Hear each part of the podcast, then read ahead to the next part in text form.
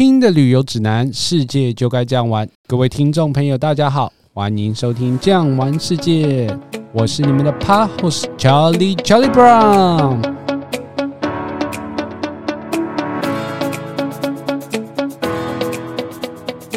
好，今天我们的来宾还是一样是我们的学姐。Hello，大家好，Kira，你好吗？讲到纽西兰呢，其实会让我想到有一件事情是纽西兰人发明的，也就是这个高空弹跳。那学姐可以跟我们说明一下高空弹跳是怎么样被发明出来的吗？好的，大家可以想想看，毛利人的成年礼是怎么做的？听说呢，当年毛利人呢会在脚上用一根麻绳跑到很高的树上，嘣跳下来。如果你很勇敢的跳下来，你就成年了。那有一个纽西兰人叫做 AJHacket 他就很好奇，这个麻绳这么脆弱，跳下来要是断了怎么办？于是他就想说，橡胶的延展性是最好的，所以他就用像线一样细的橡胶，把它用好几百条捆成一大捆，这有专利的哦，变成他的专利的绳子。这时候他试跳成功之后呢，他想说要出名，就到全世界当时最热门的地标，就是巴黎铁塔。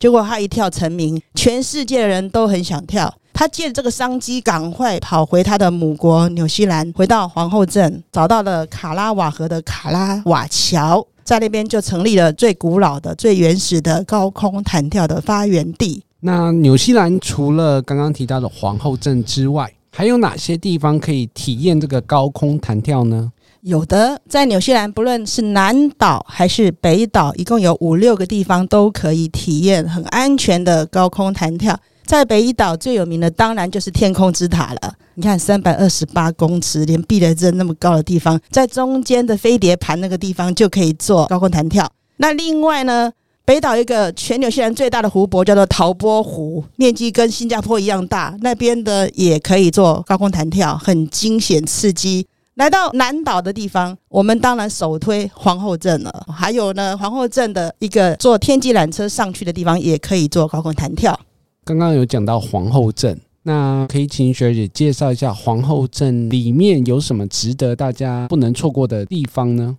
刚刚接到皇后镇呢，它跟瓦纳卡是两个很棒的城市，也是齐名的蜜月之乡。皇后镇最有名的就是那个湖泊，瓦卡提布湖是南岛的第二大湖，瓦纳卡湖是南岛第四大湖，多么的浪漫！身材最好的就是全长八十四公里的瓦卡提普湖。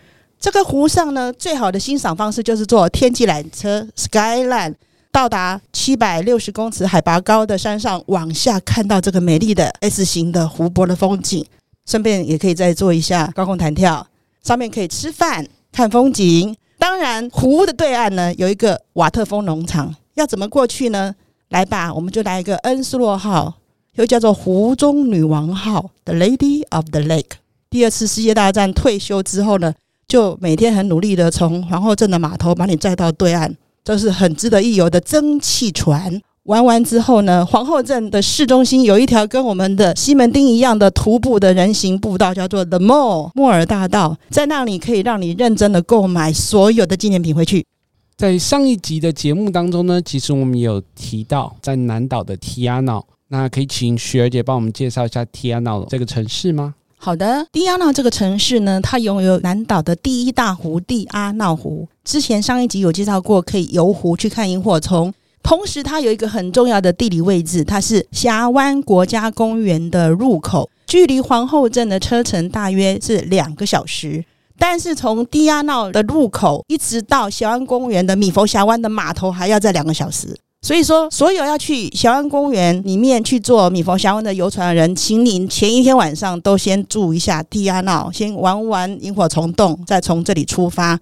可是我看地图的话，我会觉得说皇后镇跟这个米佛上米佛峡湾，它的直线距离并不是非常的远，但是为什么一定要从南边这样子绕一个 U 字形呢？对，这个问题非常好。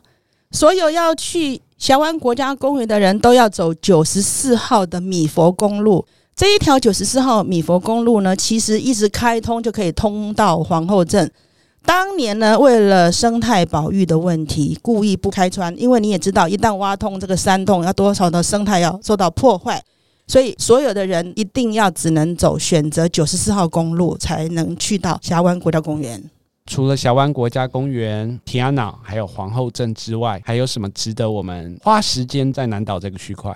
哦，最重要的重点来了！大家已经看完峡湾之后，一定会想象南达这么大、这么强大的冰河地形，只是看到冰河地形够吗？当然还要真正看到冰河啊！那怎么看到冰河？最好的方法就是去库克山国家公园里面。我们可以看到海拔最高的库克山三千七百五十四公尺。那有几个方式，第一个方式就是健行，里面有好多不知名的冰河，Hook Valley 穆勒冰川，通通可以让您看得到。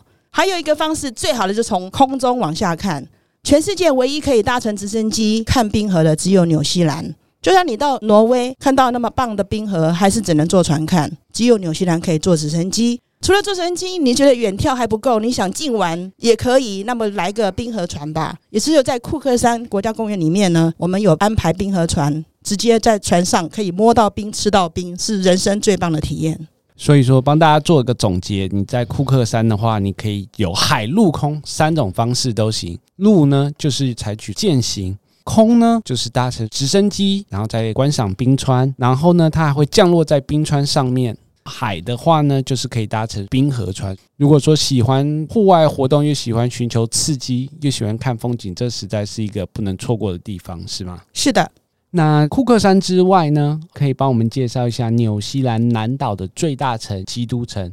大家都知道，基督城是南岛的第一大城市，它也是南极的门户。所有要去南极探险的人，第一站一定是到基督城做补给。来到基督城呢，它有一个最棒的百年的植物园，是值得一游的。当时的维多利亚公主跟亚伯特亲王在里面亲手栽植了很多的各种不同的植物，还有它对面的艺术中心是基督城最棒的艺文活动展览的地方。还有，二零一一年基督城的教堂倒塌之后，没有办法，因为地震，那人们没有一个上教堂的地方，后来就来做了一个纸教堂，邀请日本阪神大地震当时做的那个纸教堂的建筑师叫做板茂先生，耗费五百万纽币做了一个纸教堂，可以耐用五十年，回收再利用。对，讲到这个纸教堂呢，我们台湾的埔里，其实在经过九一大地震之后，我们也是有一个同样的纸教堂。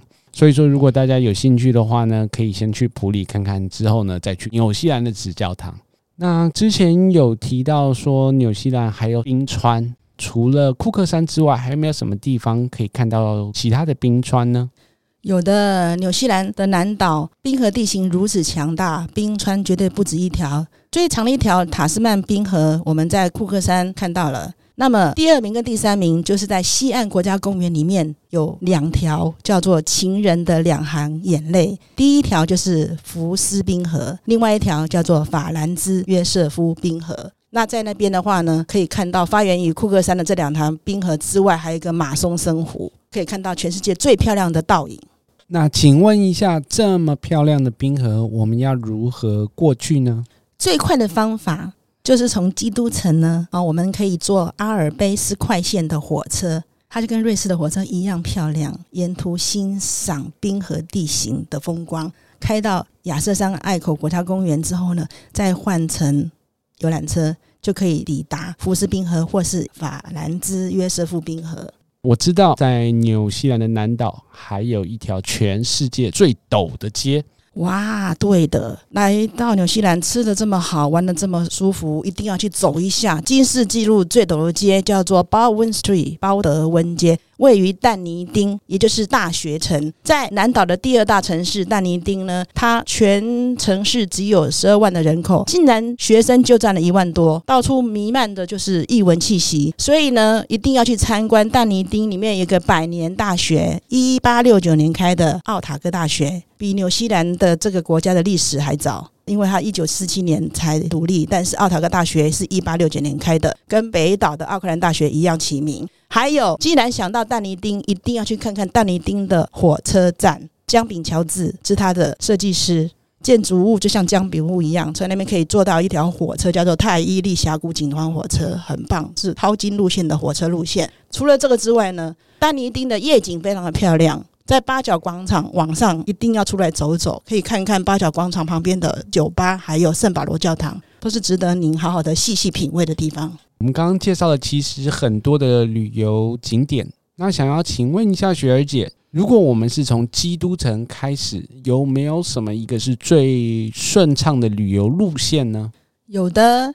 其实很多人想说，哇，纽西兰的面积是台湾的七倍大，如何在十天的行程里面呢，将近南岛有占了一个礼拜，要把它不用太辛苦的玩完？那么我推荐一条路线，可以让你每天开车差不多四五个小时，又可以再玩半天，不会太累，又可以玩得很充分的方式呢？就是您到了基督城之后呢，我们从东边沿着一号公路往南开。辛苦一点，当天呢，我们就开到但尼丁，大约傍晚左右就可以抵达。如果时间早一点呢，在但尼丁之前有一个莫拉基大原石，还可以看到世界八大奇景，像恐龙的蛋那么大，其实不止恐龙的蛋，是一吨重的大原石。但尼丁晚上呢，出来夜游，可以在八角广场有很漂亮的 pub，还有圣保罗教堂，夜间灯光打起来非常的美丽。睡了个饱饱的觉之后呢，隔天早上半天在但尼丁做市区观光，然后中午吃饱饭，下午开四五个小时的车程，我们就抵达蒂亚闹。晚餐在蒂亚闹吃饱之后呢，下萤火虫洞游湖。然后玩完看完萤火虫，晚上在蒂亚瑙好好的睡个觉，隔天早上再开两个小时的车进到峡湾国家公园，一路欣赏强大的冰河地形。最后快中午之前抵达米佛峡湾的码头，我们就坐船游峡湾。我们的午餐在峡湾上面可以吃到国际型的豪华自助餐，这个自助餐可以吃到肥美的淡菜，就是孔雀酣，也可以吃到羊排。还有中西式的那些菜单任您选择。下午游船回来，我们回到基亚闹之后，您如果累了，也可以选择基亚闹再住一晚，或是我们辛苦一点开到皇后镇，多两个小时车程，在皇后镇我们直接给他住两个晚上。因为这个蜜月之乡，就是他要好好的享受一下，好好的看看瓦卡蒂普湖的美丽风光。皇后镇玩两个晚上，足足整天逛逛莫尔大道之后呢，最后我们在从皇后镇开三个小时的车，就可以到库克山国家公园。当天下午在国家公园，你可以先选择健行，如果来得及，赶个冰河船吧。隔天早上天气最好的时候，阳光最好的时候，赶快坐直升机去看冰川。吃完午餐，再从库克山慢慢的出来，我们就可以回到基督城。那基督城住一个晚上，就可以回北岛，或是坐飞机回台北了。南岛就是绕一圈，蛮好的行程。每天的车程呢，不会超过四五个小时，就开半天玩半天，也不会太累。那刚刚听到雪儿姐的介绍，会让我有一个问题想要请问你：纽西兰上厕所方便吗？还有就是，纽西兰的厕所是跟欧洲一样要付费的吗？还是它是免费？哦，这个问题真的太好了。在纽西兰呢，不但开车方便、公路干净平坦之外呢，休息站的厕所不但不用钱，而且还有热水可以用，水还可以生饮，太棒了！这就是纽西兰。那还有另外一个问题，可不可以帮我们分析一下这个自己租车，也就是自驾，它的优点和缺点在哪里呢？刚刚听到纽西兰的路这么干净又这么平坦，一定很想要自己开车去玩玩。其实纽西兰自驾游呢，优点就是道路平整干净，而且它的公路是一号码，所以你看地图很容易辨识。而且在路上呢，车速的标示牌也很清楚，速度很快。在纽西兰的南岛没有高速公路，所有的公路呢，最高时速可以到一百。但是在修路的时候呢，它马上就会有红绿灯跑出来，是人工的红绿灯，还有一个人会在那边转一个 stop，你就停下来，然后叫你 go 的时候你就 go，这是很安全的一个做法，这是他的开车的优点。但是记得要先去换国际驾照。缺点是什么？缺点呢，就是它是大英国鞋，所以开车的习惯不同的人，他是右驾，你可能会不习惯。再来是呢，纽西兰是山多，网络就会容易因为被山遮断讯号，所以讯号常常断讯。建议出门的时候要带 walkie-talkie。如果你要自驾游，要有这个无线电。然后加油的部分，一般加油站还可以选择请工人帮你加，这里呢，工人工资太贵了，全部自助加油。所以你不但要会加油自助，还要先去银行申请好你的。PIN 码，把四个数字输好之后呢，再选择九一无铅的机油，之后呢就给它加到自动跳停就好了。这是加油的方法。还有一个缺点就是沿路风光太美了，很容易分心。有的大家常听说有些人在欧洲或哪里啊，啊出了意外事故啊，那个救护车呢，哇，好贵好贵，好难负担哦。